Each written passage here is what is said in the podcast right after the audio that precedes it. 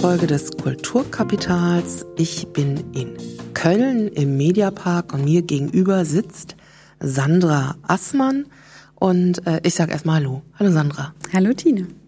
Sandra ist hier in Köln Juniorprofessorin an der Universität Köln und vielleicht magst du sich erstmal selber ganz kurz vorstellen. Ja, hallo zusammen.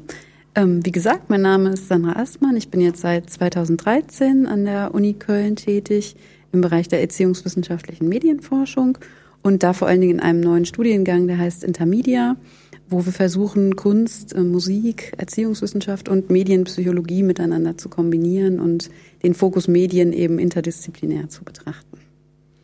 Und du selber bist dann was? Also wenn das so interdisziplinär sich zusammensetzt, dann mhm. äh, könnte ja sozusagen alles von dem Hintergrund von dir sein? Nee, ich bin ähm, Erziehungswissenschaftlerin, also Diplompädagogin und für den Teil Medienbildung zuständig im Studiengang. Und vielleicht nochmal für alle die, die nicht genau wissen, was es bedeutet, eine Juniorprofessorin zu sein. Mhm. Was ist deine Rolle da in diesem Studiengang? Mhm. Also Juniorprofessuren wurden eingeführt ähm, vor dem Hintergrund, dass Habilitationsschriften ja häufig lange dauern und ähm, der Prozess des sich Qualifizierens einfach äh, sich über Jahre hinzieht und dann immer noch die Frage ist, bekomme ich eine Professur im Anschluss? Ähm, die Juniorprofessur ist ein bisschen angelehnt an das amerikanische Modell mit den Assistant ähm, Professors und es soll darum gehen, dass man sich jetzt nicht durch eine dicke Veröffentlichung nochmal qualifiziert, sondern durch Projekte, durch ähm, Forschungstätigkeit innerhalb von drei Jahren. Dann wird man evaluiert, also bewertet, was man gemacht hat an Publikationen, an Projekten in diesen drei Jahren. Und dann hat man die Möglichkeit, nochmal drei Jahre tätig zu sein und sich eine richtige, in Anführungsstrichen, Professur dann zu suchen, also W2 oder W3-Professur. Genau, das heißt, ähm, du hast keine Habilitation bis jetzt gemacht, die Zugangsberechtigung hört sich irgendwie komisch an, aber so eine, eine, ein wichtiges Kriterium ist, dass du eine Dissertation gemacht hast. Genau. Und die wird nachher auch äh, ein Teil äh, unseres Podcasts sein. Für mhm. den interessiere ich mich ja besonders. Mhm. Es ist so, dass ich dieses, äh, diesen Podcast diesmal auch im Rahmen eines Seminars äh, von mir mache. Mhm. Äh, da geht es um Grounded Theory, also es ist eine Forschungsmethodologie. Und das ist ein Seminar, was ich an der TU Darmstadt gerade mache und meine Studierenden sind dazu verdonnert, sich die Dissertation von Sandra anzutun, oh, anzulesen und rauszukriegen, was sie versucht hat, darin äh, zu entwickeln als Theorie. Und äh, dieser Podcast äh, wird so auch als Zusatzmaterial äh, den angeboten. Das heißt, sie dürfen sich das anhören in der Hoffnung, dass wir noch ein bisschen mehr erfahren als das, mhm. was in der Dissertation steht, mich wie das überhaupt ist, so eine Dissertation mhm. zu schreiben und wie aus so einem komischen theoretischen Konzept dann tatsächlich irgendwas hoffentlich mehr oder weniger handgreifliches, anfassbares, anwendbares oder was immer es ist, wie du es beschreiben würdest, dann rauskommt. Mhm. Bevor wir aber bei der Dissertation anfangen, vielleicht äh, wäre es ganz gut, wenn du mal erstmal erklärst, wie, wie, wie war dein Weg überhaupt bis zu DIS? Also wahrscheinlich mhm. hast du im Kindergarten nicht gewusst, dass du eine Doktorarbeit schreiben willst, sondern irgendwie ist der Weg ja da dahin geraten. Ja, nee, das habe ich im Studium auch noch lange Zeit nicht gewusst. Ähm, wie gesagt, ich habe Erziehungswissenschaft studiert. Das hat mir auch sehr, sehr viel Spaß gemacht und ich habe ähm, Praktika in ganz unterschiedlichen Feldern gemacht. Also von der Personalabteilung in einer großen Firma über äh, ein Museum, wo ich in der Museumspädagogik tätig war, ähm, bis hin zum klassischen sozialpädagogischen Feld in der Kinder- und Jugendarbeit. Und ähm, das war eigentlich auch das, was mich immer gereizt hat an dem Studium, diese ganze Bandbreite von Möglichkeiten, die man hat und sich dann etwas rauszusuchen, was für einen persönlich passt. Und ich habe dann auch unterschiedliche Nebenfächer so kombiniert. Ähm, also eigentlich war mein Fokus im Studium immer in die Erwachsenenbildung zu gehen. Also das hätte ich mir sehr gut vorstellen können. Und ähm, ja, aber so im letzten Drittel eigentlich hat sich rauskristallisiert, ich war dann auch noch ein Semester im Ausland, ähm, dass ich doch gerne weiter wissenschaftlich arbeiten würde, dass ich mir das gut vorstellen könnte. Und die nächste Stufe ist ja dann eben die Dissertation, die man nach dem Diplom, ich habe damals noch auf Diplom studiert, machen kann. Ja, so hat sich das eigentlich entwickelt. Und ähm, wenn du ursprünglich vorgehabt hattest, in die Erwachsenenbildung zu gehen, mhm ich meine, ich weiß ja, was ich weiß ja, was das Thema deiner Dissertation ist. Wie kam es dann jetzt dazu, dass du in ganz anderen Feld deine Dissertation gemacht hast? Das hat ja wahrscheinlich was mit der anschließenden Stelle zu tun. Genau, genau. Also ich hatte im Studium schon Medienpädagogik als einen Schwerpunkt, aber den anderen dann eben noch in der Erwachsenenbildung. Und nach dem Studium war es dann möglich, ähm, in einem Arbeitsbereich tätig zu werden, wo der Fokus auf Schule äh, stärker war, also Medienpädagogik im Zusammenhang mit Schule, wo dann natürlich auch die Zielgruppe stärker Kinder und Jugendliche sind als Erwachsene. Und ähm, ich habe mit meinem damaligen Chef ähm, eine ganz gute Vereinbarung getroffen, dass ich erstmal ein bisschen reinschnuppern kann in das Feld, ähm, ob mir das Spaß macht, ob ich das Gefühl habe, äh, da auch mich qualifizieren zu wollen und umgekehrt natürlich auch für ihn ähm, ein bisschen Probezeit, um zu gucken, ob das so passt. Und ähm, da habe ich festgestellt, ja, es ist wieder ein Feld, was anders ist natürlich als die Erwachsenenbildung, aber wo ich auch viele Anknüpfungspunkte gesehen habe und was mir Spaß gemacht hat. Und dementsprechend habe ich dann umgeswitcht ähm, auf die Arbeit mit Kindern und Jugendlichen und schulischen Zusammenhängen. Dieser Chef, ähm, wer ist denn das? Also das vielleicht ist nochmal ganz gut, das nochmal zu konkretisieren und auch zu gucken, also wo warst du da eigentlich? Also damit man mhm. sich das mal so ein bisschen räumlich das vorstellen mhm. kann. Vielleicht magst du einfach auch äh, nochmal tatsächlich ein bisschen beschreiben, wie das da ist, wie du da gearbeitet hast. Mhm. Wie warst du da in der Uni? Wie ist dein Büro? Mhm. Wie sieht dein okay. Forschungsalltag als wissenschaftliche Mitarbeiterin aus? Und wie ist es überhaupt möglich, in welcher Zeit so eine Dissertation zu schreiben? Also während des Studiums war ich schon, das muss man vielleicht noch ähm, davor schieben, als studentische Hilfskraft tätig. Da in einem Arbeitsbereich, wo eben allgemeine Pädagogik und Erwachsenenbildung im Fokus standen. Ähm, mein Chef ist aber dann ähm, sehr schnell, nachdem ich mit dem Studium fertig war, emeritiert, das heißt äh, in Pension gegangen. Von daher war klar, dass da jetzt keine Zukunft an diesem Lehrstuhl ist und Dadurch war dann eine Umorientierung einmal persönlich oder personal und aber auch fachlich. Und ähm, Bardo Herzig, das war mein zweiter Chef dann, der ist gerade in diesem Jahr, also das war auch ein, natürlich ein Zusammentreffen glücklicher Umstände, von Bochum wieder an die Uni Paderborn zurückgekommen. Da war ich tätig, das war sozusagen mein Umfeld.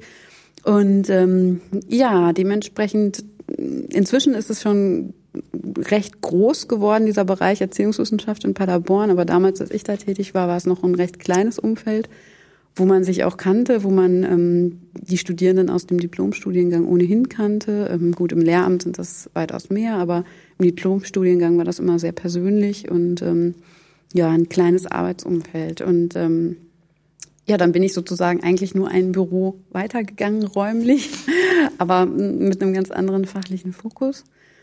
Und ähm, ja, ich habe dann unterschiedliche äh, Räume auch in der Zeit gehabt, in der ich da tätig war. Also wir sprechen jetzt von einem Zeitraum, ich war 2006 mit dem Studium fertig, war dann bis 2013 in Paderborn und hatte eben auch unterschiedliche Bürosituationen von alleine in einem kleinen Büro bis zu mit einem Kollegen in einem großen Büro, mit einer Kollegin in einem großen Büro. Also ich bin mehrfach dann auch noch umgezogen. Mhm.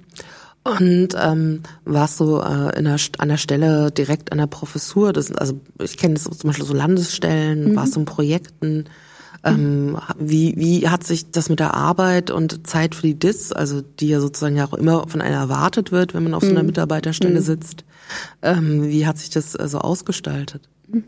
Also ich habe angefangen nach dem Studium erstmal mit einer wissenschaftlichen Hilfskraftstelle. Das war diese ähm, Zeit des Ausprobierens, die ich gerade beschrieben habe. Das waren dann aber im Endeffekt nur, ich glaube, vier Monate insgesamt und hatte dann das Glück, auf eine wissenschaftliche Mitarbeiterstelle wechseln zu können. Das heißt, ich war ähm, mit 50 Prozent auf dieser wissenschaftlichen Mitarbeiterstelle tätig und habe aber in dem Rahmen ähm, eigentlich auch schon viel für meine Dissertation machen können, weil die dann letztendlich an ein Forschungsprojekt angedockt war, äh, was wir mit dem Arbeitsbereich durchgeführt haben. Und von daher hatte ich auch recht viele Synergien.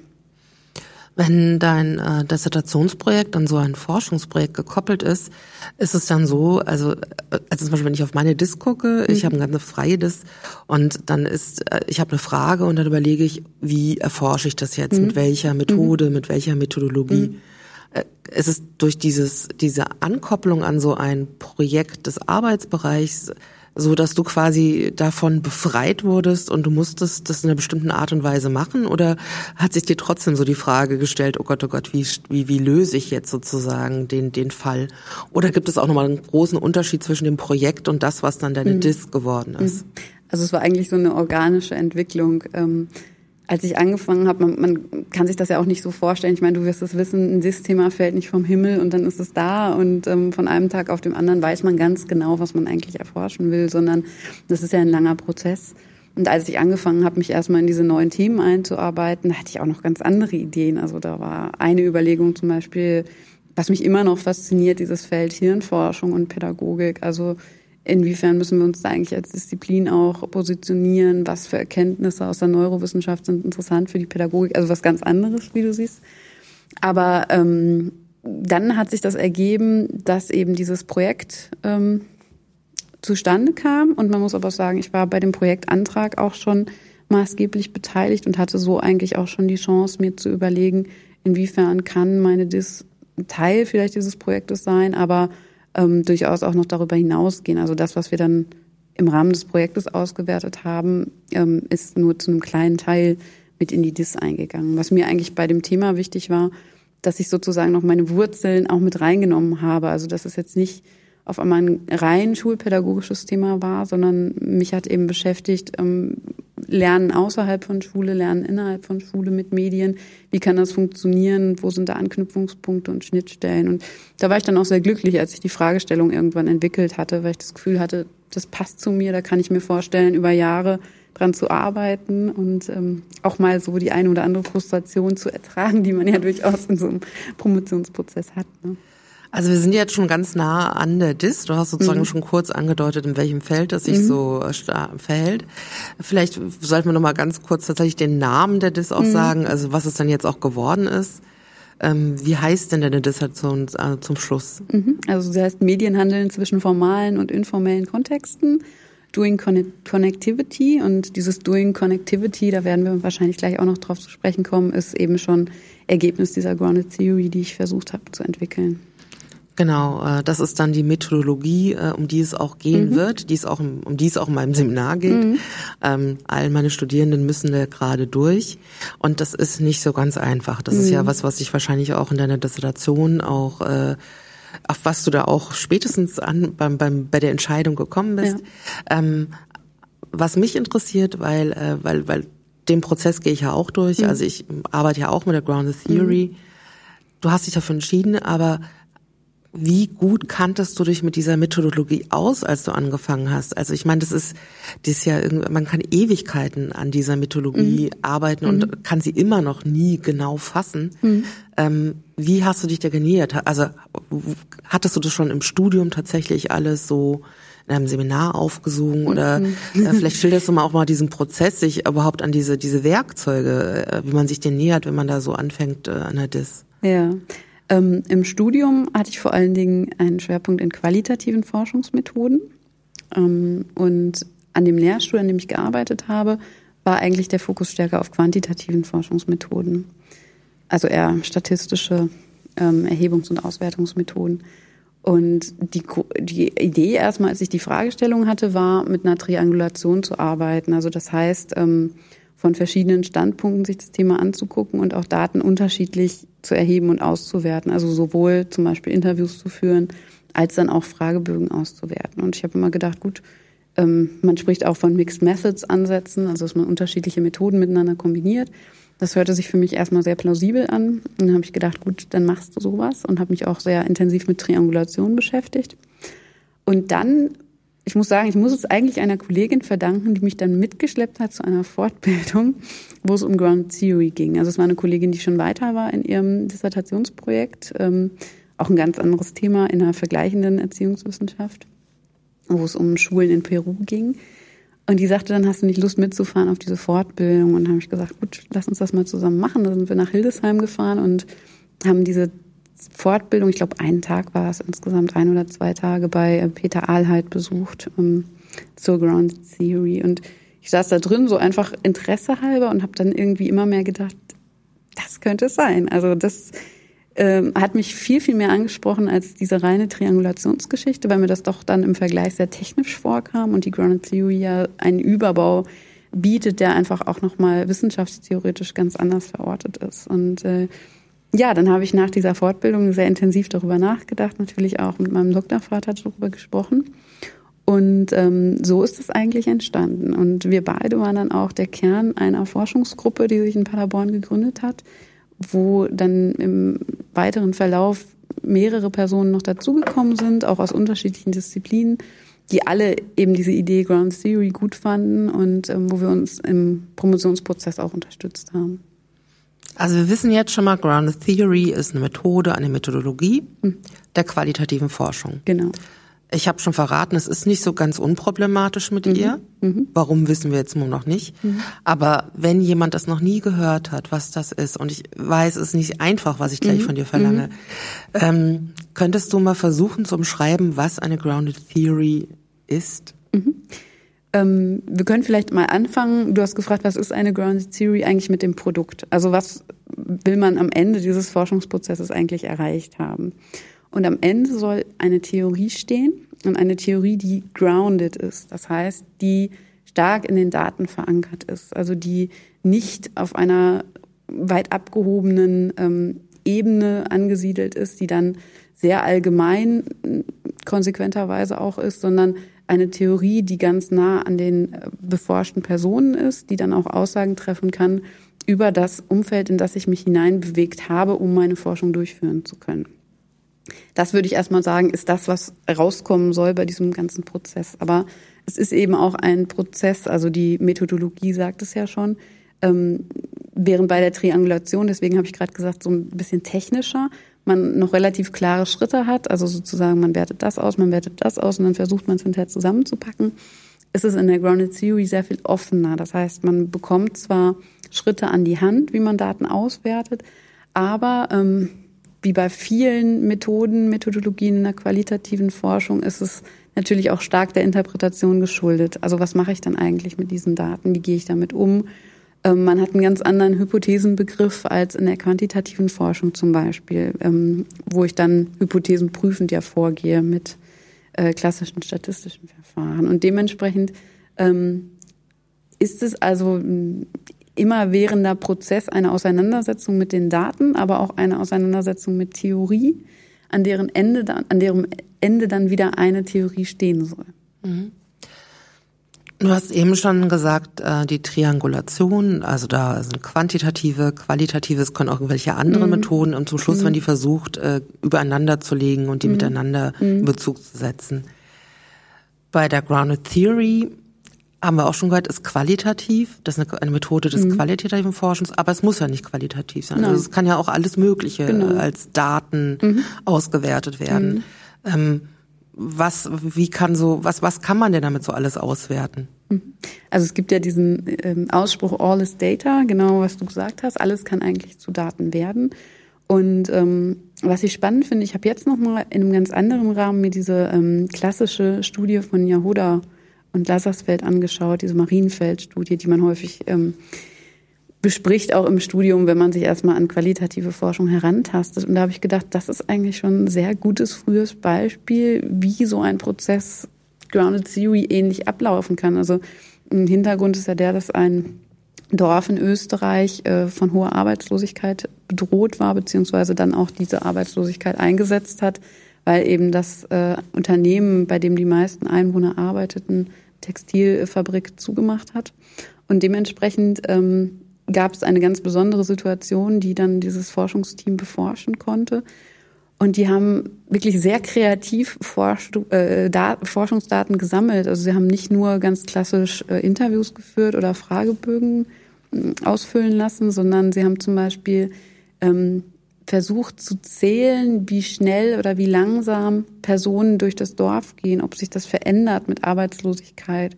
Ähm, sie haben Gemeindeversammlungen besucht und haben da Protokolle ausgewertet oder ähm, sind eben auch selber Teil dieses Dorflebens geworden und haben ganz aktiv mitgewirkt in unterschiedlichen Projekten und haben ihre Eindrücke protokolliert. Also das sind so Beispiele dafür, was alles eigentlich Daten sein können und äh, wie man diese Daten auch in den Prozess einbeziehen kann. Also man kann ähm, Methoden aus anderen Forschungsrichtungen, also aus der Ethnographie mit reinbeziehen. Mhm. Man mhm. kann tatsächlich Daten, Papier, Formulare, all das lässt sich erforschen. Das hast du jetzt nicht gemacht, mhm. sondern du hast tatsächlich Interviews geführt. Hast du auch quantitativ gearbeitet? Also hast du tatsächlich auch einen großen ähm, Zahlen, ähm, Fragebögen rausgegeben? Mhm. Also ich hatte eigentlich beide Datensorten auch. Das war durch das Projekt bedingt. Das hätte ich jetzt nicht im Rahmen eines kleinen Dissertationsprojekts wahrscheinlich schaffen können. Aber ich hatte eben Fragebögendaten, wo wir die Schülerinnen und Schüler befragt haben. Ähm, wir haben ausgewählte Schulen gehabt und konnten da eben ganze Schulklassen auch befragen, was natürlich schön war, einfach auch von der Anzahl an Datensätzen. Ich habe darüber hinaus Interviews geführt mit Lehrpersonen, mit Schulleiterinnen und Schulleitern und ich habe, und das hat sich eigentlich erst so ergeben, das ist vielleicht auch so eine etwas kreativere Methode, ähm, ich habe Weblogs äh, führen lassen von Kindern und Jugendlichen und habe die betreut und habe Kommentare gesetzt und ähm, das ist ja eine andere Form nochmal als ein klassisches Interview und die sind dann auch sehr zentral geworden hinterher in meinem Forschungsprozess. Mhm. Jetzt müssen wir, glaube ich, noch wieder einen Schritt zurückgehen. Ich muss mal mhm. kurz husten. Ähm, ich glaube, jetzt müssen wir gerade wieder nochmal einen Schritt zurückspringen an mhm. dem Punkt, als du gesagt hast, wie deine DIS heißt und dass es ein Forschungsprojekt ist. Mhm. Wir haben kurz schon mal was erfahren, was die Grounded Theory ist, also zumindest ansatzweise. Wir werden wahrscheinlich auch im Gespräch noch ein bisschen genauer mhm. rausbekommen, wie du dann tatsächlich mhm. damit gearbeitet hast. Aber glaube ich, jetzt ist nochmal ganz genau zu wissen, wie, wie war dieses Forschungsprojekt angedacht, was wolltet ihr dabei rausbekommen, mhm. um nachvollziehen zu können, ähm, wie du aus deiner Dissertationsperspektive daran gegangen bist mhm. und versucht hast, tatsächlich deine Theorie äh, daraus äh, herauszubekommen. Mhm. Okay. Das Forschungsprojekt hieß äh, Medienbezogene Lernumfelder von Kindern und Jugendlichen, kurz Meile. Es war ein Projekt, was vom Bundesministerium für Bildung und Forschung äh, gefördert wurde. Und ähm, in diesem Forschungsprojekt hatten wir Schulen, ähm, besondere Schulen, also es waren alles Ganztagsschulen, die sogenannte freie Lernorte eingerichtet hatten. Das war dann je nach Schule nochmal sehr spezifisch, aber die Grundidee, wir wollen versuchen, digitale Medien ähm, den Schülerinnen und Schülern näher zu bringen und wir brauchen ein bestimmtes Raumkonzept, an dem diese Schülerinnen und Schüler eben auch mit den Medien arbeiten können. Und ähm, wir haben eben versucht herauszufinden, erstmal, was passiert überhaupt an diesen freien Lernorten, inwiefern wird dieser Anspruch eingelöst und was sind sozusagen auch Bedingungen, äh, Gelingensbedingungen oder Gestaltungsfelder, ähm, die eben dazu führen, dass eine Schule dann auch dementsprechend es schafft, ähm, es waren auch alles Ganztagsschulen, durch den Ganztag auch mediale Praktiken nochmal anders äh, in Schule wirken zu lassen, die dann auch wieder natürlich in das häusliche Umfeld zurückwirken. Also das war sozusagen erstmal der Rahmen des Forschungsprojektes. Das heißt, das war jetzt auch nicht rein evalu evaluativ, sondern es hat auch so einen explorativen genau. Charakter. Mhm. Ihr habt sozusagen so eine Versuchsanordnung ein bisschen auch damit äh, etabliert, oder? Ja, also wir haben sehr stark, was man ja auch in der qualitativen Forschung macht, äh, mit Kontrasten gearbeitet, weil wir halt Schulen hatten, die sehr unterschiedlich waren. Also wir hatten zwar identische Schulformen dabei, aber ähm, da waren dann große Gesamtschulen, die von ihrem pädagogischen Konzept äh, nochmal ganz anders ausgerichtet waren als zum Beispiel, ich sag mal, das klassische altsprachliche Gymnasium. Ja? Und ähm, da musste man einfach schon gucken, wie kriegen wir das im Forschungsprozess in den Griff. Also wir haben Fragebögen entwickelt, die dann immer für eine Schulform, also einerseits Grundschule, andererseits weiterführende Schule gleich waren. Aber in diesen Fragebögen gab es dann auch wieder die Möglichkeit, offene Antworten zu geben. Also so ein bisschen der Versuch, einerseits die Breite abzufragen, also schon zu gucken, was sind Bedingungen, die ähnlich sind, aber andererseits auch auf die spezifische Schule nochmal eingehen zu können. Also wenn es jetzt dieses Forschungsprojekt gibt und ähm, ihr habt da eine bestimmte Fragestellung, der ihr nachgehen müsst und könnt, wie blickst du dann aus deiner Dissertation da draus? Also ähm, hast du dann sozusagen immer parallel noch deine eigenen Fragen ähm, erforscht und wie so, so, wie so eine Schicht da drüber gelegt? Oder hast du die Daten, die du erhoben hast in der Forschung, einfach nochmal anders ausgewertet? Wie hast du es geschafft, da sozusagen deine Dissertation mhm. daneben auch äh, so auszuarbeiten, mhm. dass tatsächlich dein, am, am Ende deine begründete Theorie dabei rauskam? Mhm. Also wie hast du da auch einerseits diese Trennung geschafft, aber andererseits das auch so fortentwickeln können? Mhm. Ähm, also ich hatte die Möglichkeit, sowohl in den Fragebögen als auch in den Interviewleitfäden schon Fragen einzubauen, die mir wichtig waren oder Items einzubauen, wo ich das Gefühl hatte, das könnte vielleicht gewinnbringend für die DIS sein. Das weiß man ja am Anfang auch noch nicht so wahnsinnig. Und äh, diese Weblogs, von denen ich vorhin gesprochen habe, die waren eigentlich auch stärker ein Experiment. Also wo wir gesagt haben, okay, wir haben jetzt die Chance, über die Fragebögen vielleicht nochmal interessante Kinder und Jugendliche zu rekrutieren, die nochmal etwas genauer Einblick in ihr Medienverhalten geben können. Und ähm, das hat sich erst im Prozess gezeigt, dass das eigentlich für mich die weitaus interessanteste Quelle dann auch war und dass sie so einen großen Stellenwert dann auch letztendlich in der Arbeit bekommen hat. Also um auf deine Frage zurückzukommen, erstmal alles möglichst breit anlegen, um eben möglichst keine Tür direkt zuzumachen, weil ich nicht die Möglichkeit hatte, was ja eigentlich klassisch so in der Grounded Theory Forschung ist, dass man immer wieder ins Feld geht. Also dass man erst Daten erhebt, die dann auswertet, dann guckt, was sind eigentlich neue Erkenntnisse und was für, was für Befragte brauche ich jetzt zum Beispiel, was für Personen möchte ich jetzt noch befragen. Das hatte ich eben nicht, dadurch, dass wir natürlich durch die Schulen auch sehr beschränkte Zeitfenster hatten, in denen wir eigentlich Daten erheben konnten. Aber wenn du schon, also ich meine, es gibt ähm, äh, Beschreibungen, wie man mit der Methodologie oder, mit, oder auch, äh, wenn man sie als Methode benutzt, umgeht. Und äh, du sagst schon, ja, aber eigentlich habe ich es gegen die, die Idee der Methodologie oder der Methode benutzt. Mhm.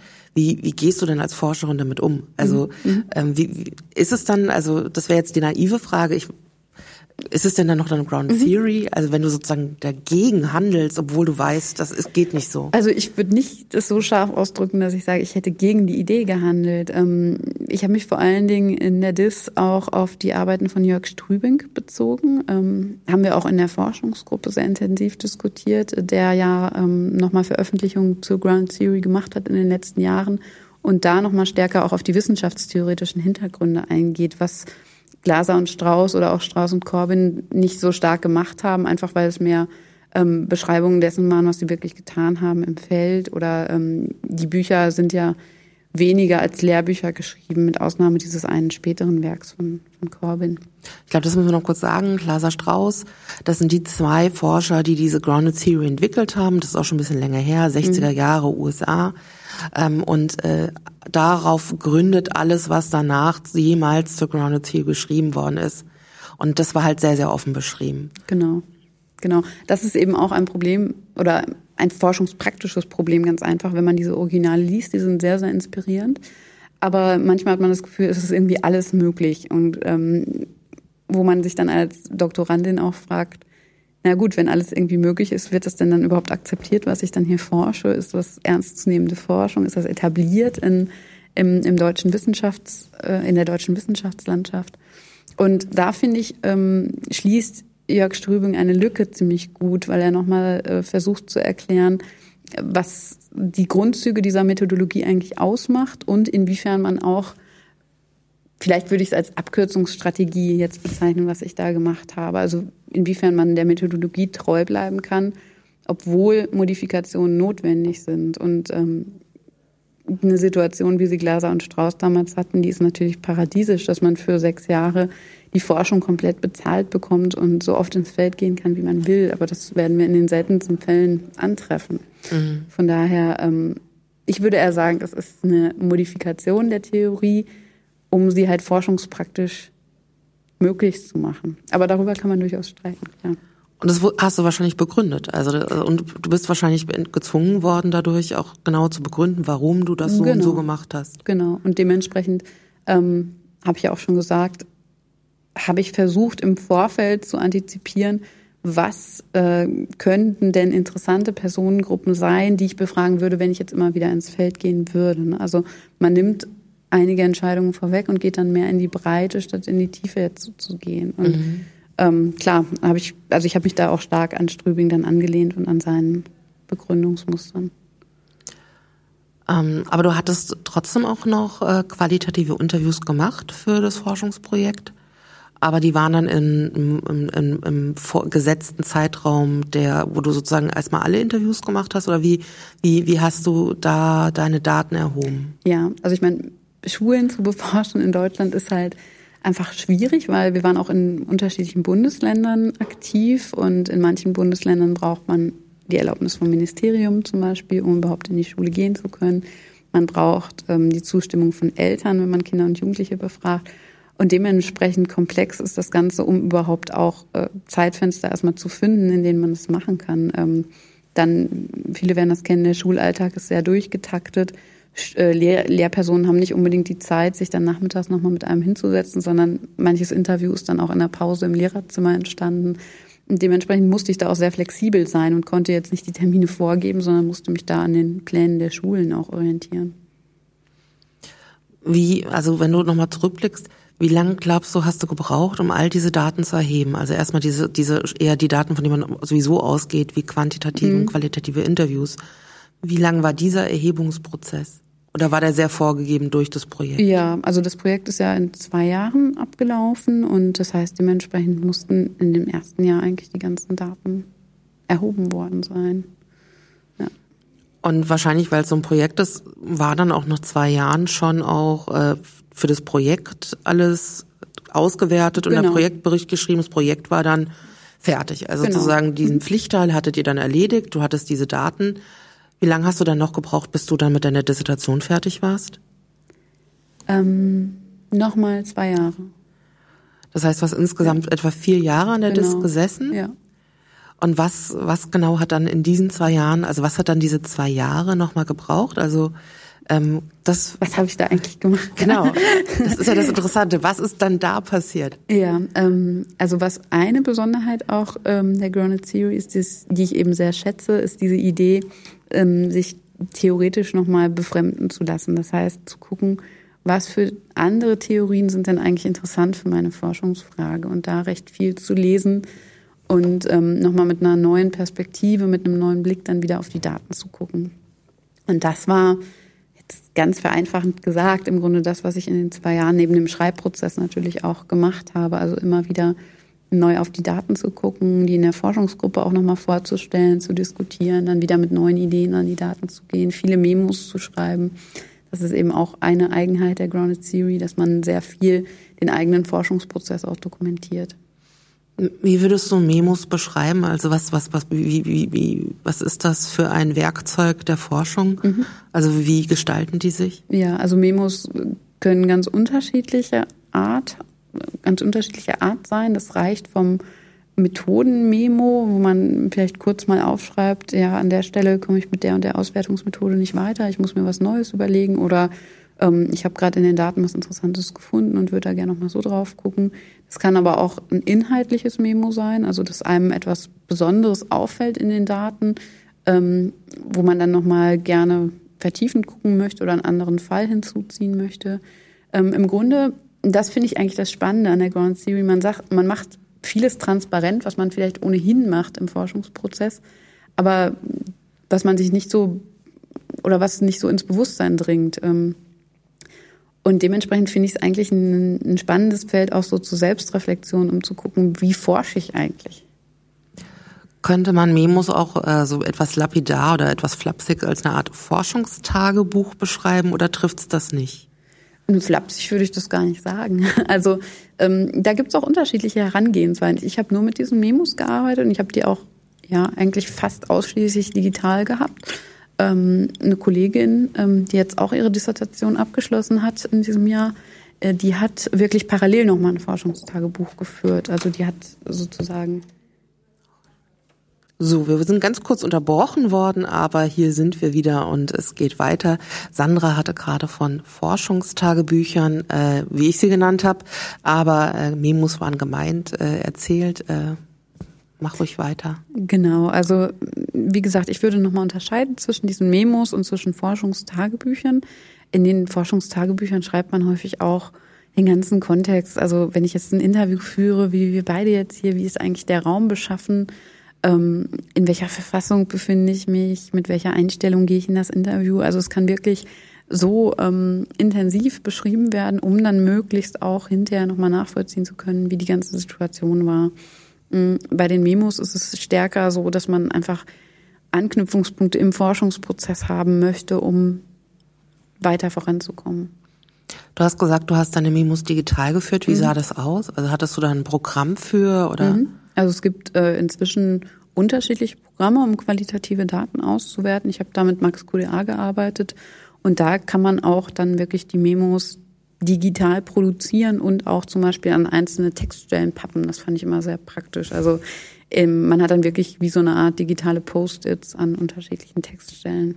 Und das, was du da schreibst, inwiefern findet sich das dann später in deinem Text der Dissertation wieder? Also machst du dann Copy-Paste, wo es passt, oder ähm, für was machst du dann diese Memos?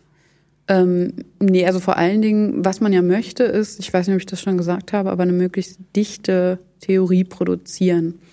Und im Grunde sind diese Memos, eine, ja, wie, wie schon der Name sagt, eigentlich eine Gedankenstütze, um einem selber zu helfen. Aber ich habe auch ähm, diese ganzen Max QDA-Files zum Beispiel in den Anhang der Arbeit gepackt, damit man im Sinne der, man sagt ja immer so schön, intersubjektive Nachvollziehbarkeit, ähm, wenn jetzt jemand anderes versuchen wollen würde, nachzuvollziehen, wie ich genau geforscht habe, könnte er sich das wirklich alles zu Gemüte führen und dann schauen, ähm, wie ich da rangekommen bin, wie ich zu meinen Ergebnissen gekommen bin.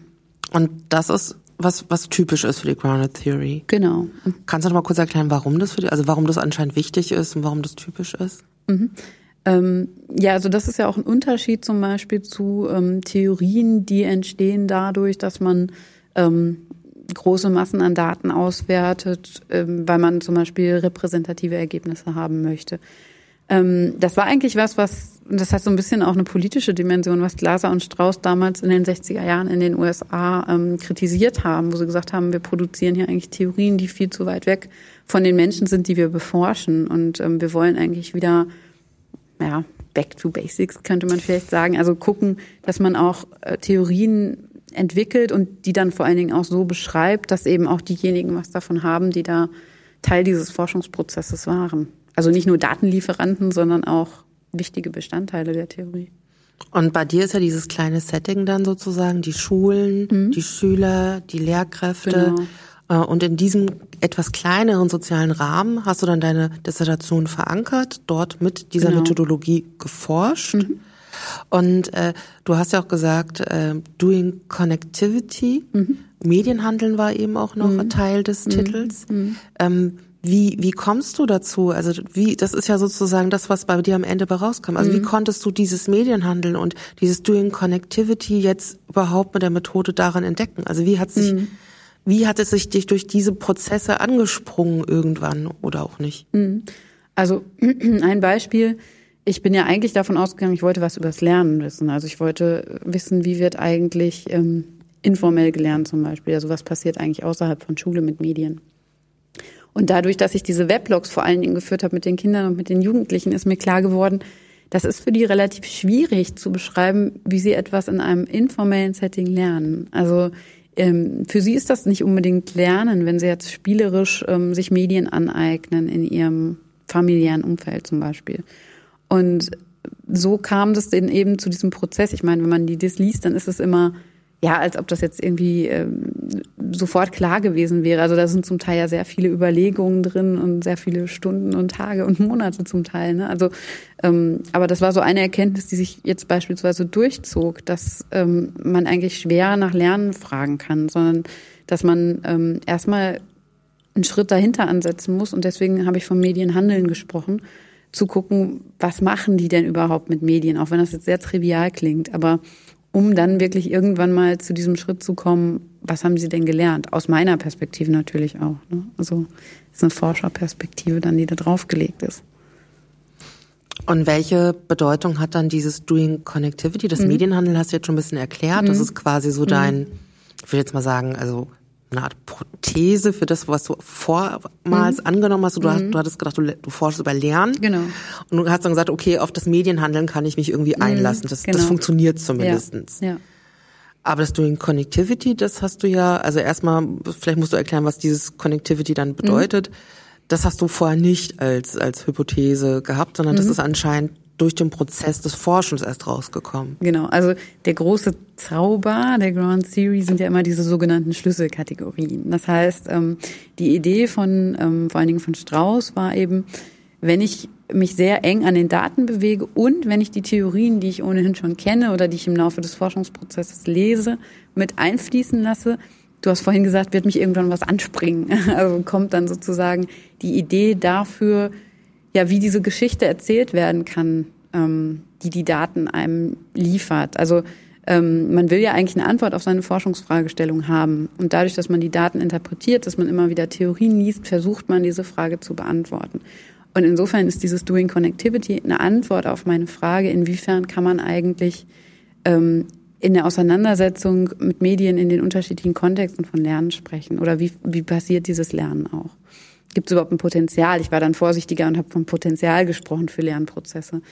Und ähm, da sind mir unterschiedliche Dinge in den Daten einfach aufgefallen bei der Interpretation, dass es ähm, nicht eine Dimension gibt, von der man sagen kann, ja, ähm, wenn das erfüllt ist, dann kann auf jeden Fall der schulische Kontext und der häusliche Kontext aneinander anschlussfähig werden, sondern es sind viele Einflussfaktoren wichtig. Also zum Beispiel, wie gehen die Lehrpersonen eigentlich um mit dem Medienhandeln von Kindern und Jugendlichen? Ganz großes Thema, was sind Regeln eigentlich in der Schule, zu Hause? Welche Medien darf ich offiziell verwenden? Welche darf ich nicht verwenden? Wird mein Wissen zum Beispiel als Schülerin, als Schüler überhaupt im Schulkontext gewürdigt, was das Medienhandeln angeht? Und da habe ich unterschiedliche Kategorien entwickelt. Im Ende waren es 16 Kategorien, die wurden dann nochmal verdichtet. Und Doing Connectivity ist sozusagen die Idee, wenn diese Praktiken, die ich entweder zu Hause anwende, erwerbe, routinemäßig anwende oder in der Schule aneinander anschlussfähig werden. Durch diese unterschiedlichen Bedingungen, die ich gerade genannt habe. Also die müssen erstmal erfüllt sein, dass zum Beispiel bestimmte Regeln in der Schule dafür sorgen, dass ich Medien nutzen darf, als ein Beispiel. Dann kann ich als Kind, als Jugendlicher selbst die Kontexte miteinander in Verbindung bringen. Und das war dann auch nochmal so ein Aha-Effekt. Also, dass man nicht sozusagen von der Erwachsenenebene immer ausdenkt, sondern er guckt, okay, wenn diese Faktoren alle dementsprechend erfüllt sind, dann kann das Kind, der Jugendliche selbstständig die Kontexte miteinander verbinden. Mhm. Du hast ja an dieses Setting dann diese Weblogs von außen mhm. reingebracht. Das ist ja vielleicht nicht unbedingt das Werkzeug, was sich jetzt die Jugendlichen selber oder die Kinder mhm. selbst ausgesucht hätten die hätten jetzt, also heute, was ist ich, vielleicht würden die WhatsApp nehmen oder sowas. Genau. Mhm. Aber kannst, ist es dir möglich, äh, das so weit zu transformieren oder so diesen, diesen, so einen Transfer zu machen, sagen, wenn das so mit den Weblogs, wo du die von außen reingebracht hast, funktioniert hast, könnte diese Theorie auch für andere Formen des Medienhandels funktionieren oder ist das zu weit gedacht? Funktioniert es dann nur für die Rahmenbedingungen, die du da für deine Untersuchung vorgegeben hast? Das fände ich ehrlich gesagt eine sehr spannende Frage und Idee. Also inwiefern das auch in anderen oder mit, ich meine, die Daten sind ja von ähm, zwischen 2008 und 2012 ist die Arbeit entstanden. Du hast völlig recht, heute würde man vielleicht andere Formen beforschen. Also finde ich durchaus nicht abwegig die Idee, inwiefern andere mediale Formen auch dazu beitragen können, jetzt die Kontexte miteinander zu verbinden. Aber du könntest jetzt nicht sagen, weil A so war, ist B so, sondern die Theorie, die du, die du, die sich, sich begründet hat, gilt tatsächlich für das, was du beforscht hast. Und jetzt müsstest genau. du sozusagen ein neues Forschungsfeld genau. für ein anderes, ja. für eine andere Rahmenbedingung dann wieder machen. Richtig. Und das Spannende ist ja auch, das erhofft man sich ja immer häufig, funktioniert das eben nicht, weil Qualifikationsarbeiten sehr abgeschlossene ähm, Arbeiten dann in ein paar Jahren sind, aber dass sich jemand anderes vielleicht auch damit beschäftigt und sozusagen sagt, ich mache jetzt mal an, dem, an der Stelle weiter. Ähm, weil man selber ja häufig dann auch neue Themen hat und gar nicht unbedingt immer an dem Thema der DIS so weiterarbeiten kann. Du hast ja vorhin gesagt, die Arbeit von Klaser Strauß, sechs Jahre haben die gebraucht. Du hast vier Jahre jetzt insgesamt gebraucht. Ähm, gab es dann wirklich einen Punkt, wo, also wo dich das alles so angesprungen hat und du wusstest, jetzt bin ich da durch, es ist fertig? Oder wann wusstest du, dass deine Arbeit am Ende ist? Mhm. Also es ist tatsächlich so, dass es diese Momente gibt, auch wenn man das ja immer für etwas verklärt hält, aber wo man das Gefühl hat, ähm, wobei Gefühl ist vielleicht so emotional, wo man ähm, sieht einfach, das funktioniert als Erklärungsstrategie für diese Daten. Und ich habe es dann nochmal abgesichert ähm, durch meine Forschungsgruppe, die ich schon öfter erwähnt habe. Also im Grunde waren das alles Personen in einer ähnlichen Situation, die gerade an ihrer Dissertation sitzen, nicht nur in der Erziehungswissenschaft, auch in der Politikwissenschaft, ähm, in der Psychologie. Und da habe ich das dann nochmal abgesichert, indem ich das vorgestellt habe, indem ich dann auch Daten reingegeben habe und gesagt habe, ist das für euch plausibel? Also die Gruppe ist da auch immer nochmal so ein, ja, ich würde sagen, Qualitäts- Kriterium oder ähm, dient zur Absicherung dessen, was man da eigentlich tut? Wir haben ja jetzt eben schon mal über die Memos geredet. Wir haben auch festgestellt, dass irgendwie am Ende tatsächlich eine Theorie rauskommt, die irgendwie trägt. Mhm. Ähm, oder man so, so, so, so, ein Gefühl, äh, Gefühl wollten wir ja nicht sagen, mhm. aber es gibt so einen Moment, wo, mhm. wo man irgendwie sagen kann, das ist jetzt tatsächlich mhm. das, was bei rauskommt der Weg dazwischen, also zwischen dieser, diesem Moment, wo du die Daten erhoben hast durch äh, Fragebögen und Interviews und die Weblogs und dem, was hinten rauskommt, die Phase, die du mit den Memos begleitet mhm. hast, mich aus dem Moment, wo aus dieser Methodologie, das ist, äh, was ja so eine Art Forschungsstil beschreibt, sowas wie eine Methode wird, also eine Art Werkzeug, wie mm, ich diese mm. Dinge lese. Könntest du dazu noch was sagen? Also, weil das ist, also sozusagen, wie ich jetzt da diese Kategorien, mm, von denen du sprichst, mm. kriege. Wie, was mache ich? Also wie, wie schaue ich mir ein Interview an und wie komme ich darauf, dass das nicht Lernen, sondern ein Handeln ist. Mhm. Wir haben ja vorhin schon mal gesagt, dass es bei ähm, Strauß, Glaser Strauß relativ offene Beschreibungen gibt, wie man da vorgeht, aber ein paar Anhaltspunkte gibt es auf jeden Fall und das betrifft auch das Codieren. Also es gibt so drei Schritte. Das eine ist das offene Codieren, das axiale und das selektive Codieren. Und das heißt, dass ich immer unterschiedlich an die Daten rangehe. Also mit dem offenen Codieren ist gemeint, dass ich erstmal die Daten aufbreche die benutzen wirklich diesen etwas martialisch wirkenden Begriff, aber es ist tatsächlich so, ähm, also dass ich versuche erstmal ähm, das, was mir derjenige gesagt hat oder mitgeteilt hat, in eine analytischere Sprache zu fassen. Oder ich kann auch äh, Begrifflichkeiten nehmen, die derjenige selbst gesagt hat, wo ich das Gefühl habe, das passt jetzt als Kategorie für dieses ähm, Phänomen, was da beschrieben wird.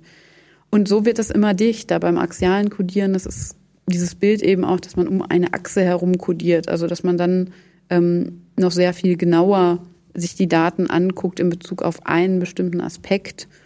Und so verdichtet sich das immer mehr, die Kategorien, die ich vorhin beschrieben habe, also dass, dass ähm, man immer weniger Kategorien hat und dementsprechend sich das Ganze dann zuspitzt. Vielleicht um das ein bisschen anschaulicher zu machen, ähm, in diesem offenen Codieren, da kommen ja zum Schluss solche, äh, also du hast das, was du gesagt hast, Codes, mhm. daraus werden Kategorien. Mhm. Was könnte denn zum Beispiel in so einem Interview so ein Code sein? Also wahrscheinlich in deiner Dissertation Medienhandel hattest du, das war mhm. wahrscheinlich irgendwann auch mal ein Code gewesen. Mhm. Mhm. Und ähm, und wie werden dann, also dieses axiale Codieren, wie, wie sähe das denn um diesen, diese Kategorie, also aus dem Code wird dann die Kategorie, mhm. wie sähe denn so ein axiales Codieren um so ein, so ein Code des Medienhandelns aus? Mhm. Also vielleicht erst nochmal ist mir spontan gekommen, es gibt ein Beispiel, was in den Lehrbüchern häufig verwendet wird, was ich aber auch ganz eindrücklich finde. Ähm, wenn sich zwei Menschen unterhalten, also zum Beispiel könnte uns ja jetzt jemand beobachten und schauen, was machen die da denn eigentlich? Und dann merken, gut, das scheint kein normales Gespräch zu sein, das ist irgendwie technisch unterstützt, das hat auch irgendeinen bestimmten Zweck.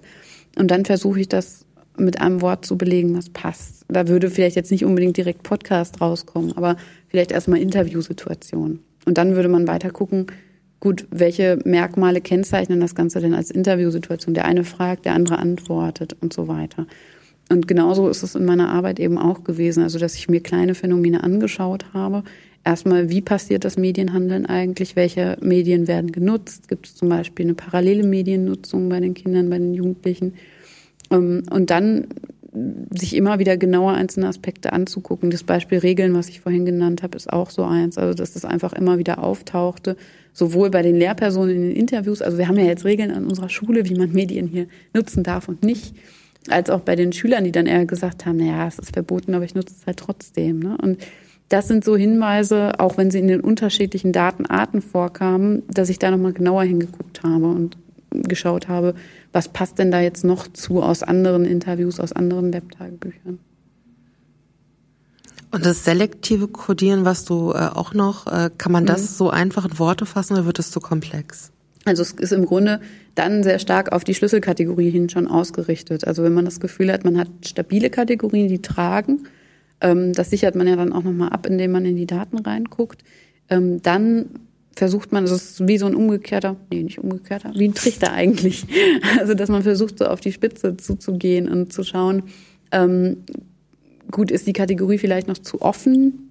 Sagt die das eigentlich aus, was ich meine, äh, gesehen zu haben? Und ähm, dann wird es immer weiter sozusagen nochmal verdichtet, dadurch, dass ich vielleicht nochmal Theorieansätze reinbringe, dass ich nochmal andere Daten hinzunehme und dann wirklich selektiv dann natürlich auch auswähle. Also welche Kategorien sind es denn jetzt eigentlich, die am Ende die tragfähigen sind? Du hattest ja eben schon mal von der Forschungsgruppe ähm, gesprochen, also mit einer Runde von Forscher und Forscherinnen, die in einer ähnlichen Situation mhm. waren wie du. Welchen Zweck haben die für deine Dis? Ist es ja nicht deren Dis. Was machen die mhm. denn da? Also mhm. wie sinnvoll ist es, dass da noch irgendwie andere Leute sind und was was ist deren Funktion? Mhm. Sehr sinnvoll kann ich nur sagen. Ähm, zum einen, also wir haben unterschiedliche Sachen gemacht. Wir haben theoretische Texte nochmal gelesen zur Grounded Theory, einfach auch um gemeinsam nochmal ein Verständnis abzusichern. Wie meint Strauß das gerade? Wie meint Corbyn das gerade oder Strübing? Ähm, und wir haben aber auch die Daten aus den unterschiedlichen Arbeiten uns angeguckt. Dann ist natürlich immer die Kunst, ähm, das den anderen so zu vermitteln, dass sie da auch reinkommen. Also ich bin keine Politikwissenschaftlerin, aber das Thema des Kollegen aus der Politikwissenschaft hat er dann uns auch so erklärt, dass wir sozusagen die Basics verstanden haben, was ist die Fragestellung. Und dann kann man durchaus mit den Daten auch arbeiten. Also ähm, zum Beispiel diese Codierparadigmen, die man nutzt, das ist auch ein Baustein, was man zur Auswertung benutzen kann, indem man versucht, ähm, Bedingungen, Ursachen rauszufiltern aus den Daten in Bezug auf ein Phänomen. Das kann man ja auch in den Daten von anderen sehen. Also man unterstützt sich im Forschungsprozess, ähm, man gibt Kritik ähm, durchaus auch mal ähm, in der Sache härter, also dass man sagt, okay, das ist mir jetzt nicht plausibel, erklär das doch nochmal. Und das hilft natürlich den Einzelnen auch ihren Forschungsprozess voranzubringen. Also ihr habt gemeinsam gelernt, du hast alleine durch deine Dissertation mhm. natürlich eine Menge gelernt. Wenn du jetzt nochmal so im Nachhinein auf deine Dis, die ja mittlerweile veröffentlicht mhm. wurde und, und, und, du bist ja auch weiter, du bist jetzt mhm. auf dieser Juniorprofessur. Mhm. Wenn du aber von heute nochmal drauf gucken würdest, gibt es Dinge, die du anders machen würdest oder sagst du, das war halt so, wie es war und das kann, konnte nicht anders gelaufen sein?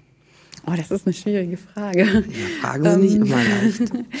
ja, also klar, ich meine, man macht, glaube ich, immer oder man würde immer selbstkritisch sagen, dass man an bestimmten Stellen Dinge anders machen würde. Also zum Beispiel ähm, bei Interviewsituationen, ich habe das vorhin mal gesagt, ähm, dann reist man vielleicht viele hundert Kilometer zu einer Schule dafür, dass eine Lehrperson dann sagt, ich habe jetzt die große Pause und wir machen ein Interview im Trubel des Lehrerzimmers. Also da würde ich vielleicht heute auch noch selbstbewusster reingehen und sagen, nein, also wir müssen schon eine Situation dann auch schaffen, die optimal ist, so dass ich dann eben auch die Daten bekomme, die mich interessieren. Und aber ich, ich glaube, ich würde jedes Mal wieder mit der Grounded Theory Methodologie arbeiten, wenn ich nochmal die Jahre hätte und mich so intensiv mit einem Thema auseinandersetzen kann.